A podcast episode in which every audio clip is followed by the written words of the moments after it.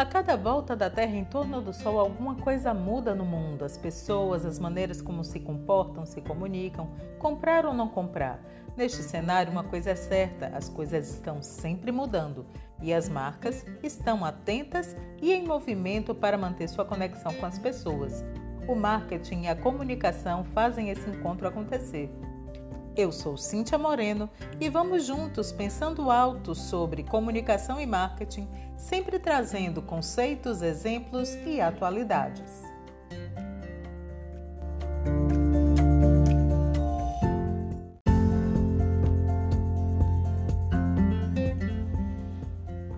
Criado na década de 1960 pelo professor Jerome McCarthy, o conceito de marketing mix ou composto de marketing foi amplamente divulgado dentro das gerências de marketing porque trabalha fatores que são cruciais ao desenvolvimento e manutenção dos negócios. Os quatro P's se originam a partir daí: P de produto, P de preço, P de praça ou distribuição P de promoção ou divulgação. E desde então, o marketing mix vem se atualizando, recebendo novos elementos e se fazendo relevante na vida das organizações e do gerenciamento de marketing. Portanto, o composto de marketing é um método que sistematiza áreas de interesses cruciais ao desenvolvimento competitivo de uma empresa no mercado onde ela atua. Las Casas afirma que podemos afirmar com segurança que a parte mais importante do composto de marketing é o produto. Todas as atividades de uma empresa justificam-se pela sua existência. Bom, tá certo Las Casas, se você não tem um produto ou serviço para negociar, não existe a necessidade da empresa se inserir em um mercado. Logo, os produtos são o que origina todo o esforço de marketing para que a empresa se mantenha competitiva e atuante. Os produtos podem ser definidos como objeto principal das relações de troca que são oferecidas no mercado para pessoas físicas ou jurídicas com a intenção de proporcionar satisfação a quem adquire ou consome e através da determinação dos benefícios a ser oferecidos, que se estabelecerá a concorrência e a satisfação das expectativas das pessoas. Um produto pode ser básico, ampliado, esperado ou diferenciado.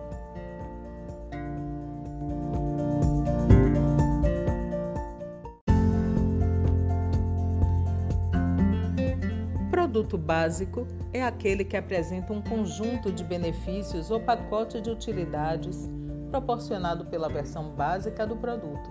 É um produto estándar, ou seja, ele é o mínimo que se pode esperar de uma oferta. É o produto essencial, sem nenhuma característica ou benefício adicional. O produto ampliado apresenta todos os benefícios extras adicionados ao produto e, com isso, se originam duas situações. Os clientes podem sentir que suas necessidades estão insatisfeitas por ofertas indevidas ou incompletas, ou então eles podem se acostumar a receber certos benefícios e fazer com que essas ofertas passem a ser percebidas como esperadas pela concorrência.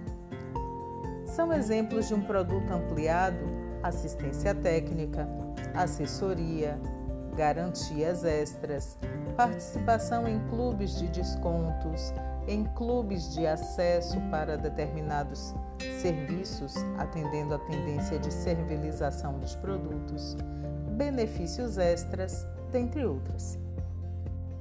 Já o produto esperado, ele parte do princípio de que os consumidores já estão acostumados e esperam por determinados benefícios.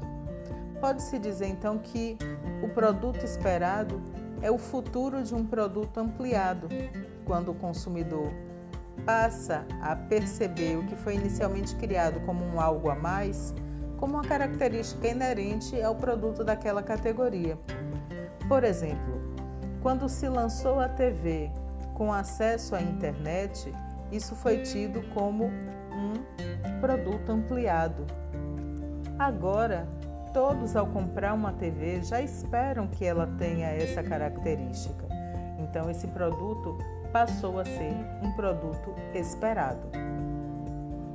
Um produto diferenciado apresenta uma característica ou algumas características que podem torná-lo único. Essas características podem incluir benefícios que possam ser percebidos pelas pessoas como relevantes para que ele se desenvolva. É preciso conhecer o que a concorrência tem no mercado e então incluir uma característica ou possibilidade de desempenho capaz de gerar um posicionamento único na cabeça dos consumidores.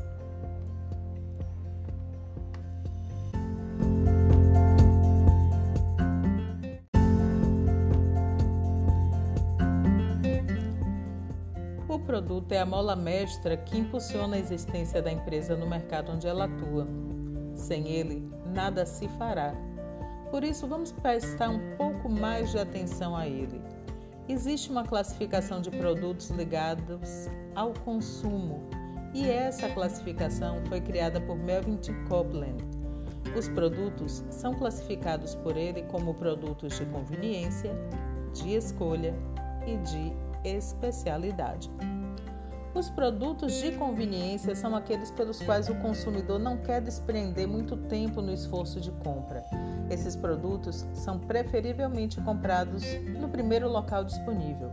Costumam fazer parte do dia a dia de compras do consumidor ou se apresentar como produtos que não têm muita diferença perceptível na qualidade.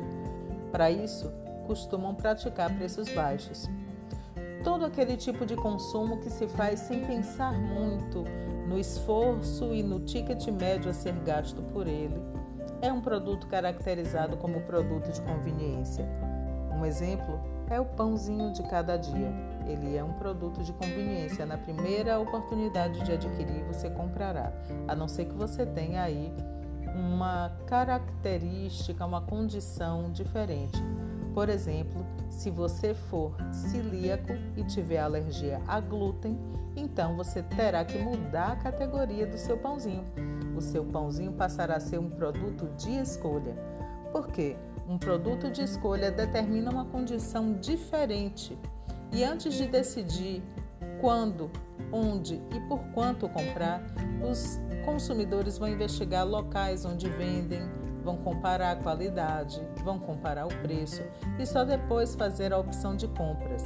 Nesse caso, o consumidor vai gastar tempo e esforço, mas será compensado pela característica especial que vai encontrar, pela diferença de preço e qualidade obtida.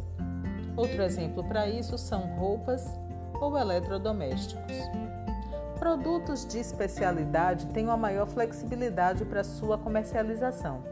Eles podem ser vendidos em pontos exclusivos e até mesmo distantes dos locais tradicionais de compra, e os consumidores estarão dispostos a fazer sacrifícios para sua compra.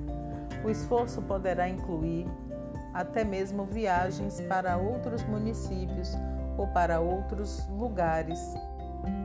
E aí o produto é, de, de especialidade ele vai se enquadrar nessa classificação, mas não só a especialidade, o preço e o local determinam sua diferença. Entrou nessa conjuntura outros fatores, como diferenciação social, de qualidade, de performance, de uso de determinada tecnologia. E por isso muitos fabricantes procuram tornar os seus produtos especiais para que através deles consigam promover algum tipo de lealdade à marca.